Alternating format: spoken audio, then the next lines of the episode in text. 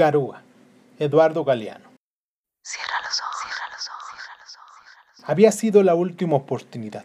Ahora lo sabía. De todos modos, pensó, hubiera podido ahorrarme la humillación de llamarla. Y el último diálogo, diálogo de mudos, en la mesa del café.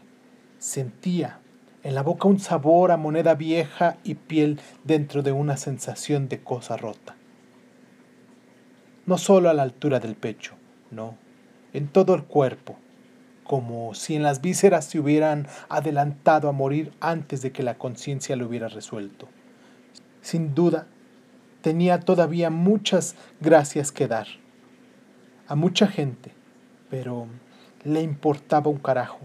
La garúa lo mojaba con suavidad, le mojaba los labios, y él hubiera preferido que la garúa no lo tocara de aquella manera tan conocida. Iba bajando hacia la playa y después se hundió lentamente en el mar sin sacarle siquiera las manos de los bolsillos. Y todo el tiempo lamentaba que la garúa se pareciera tanto a la mujer que él había amado y había inventado.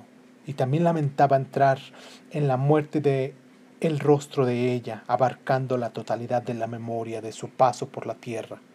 El rostro de ella, con un pequeño tajo en el mentón y aquel deseo de invasión en los ojos.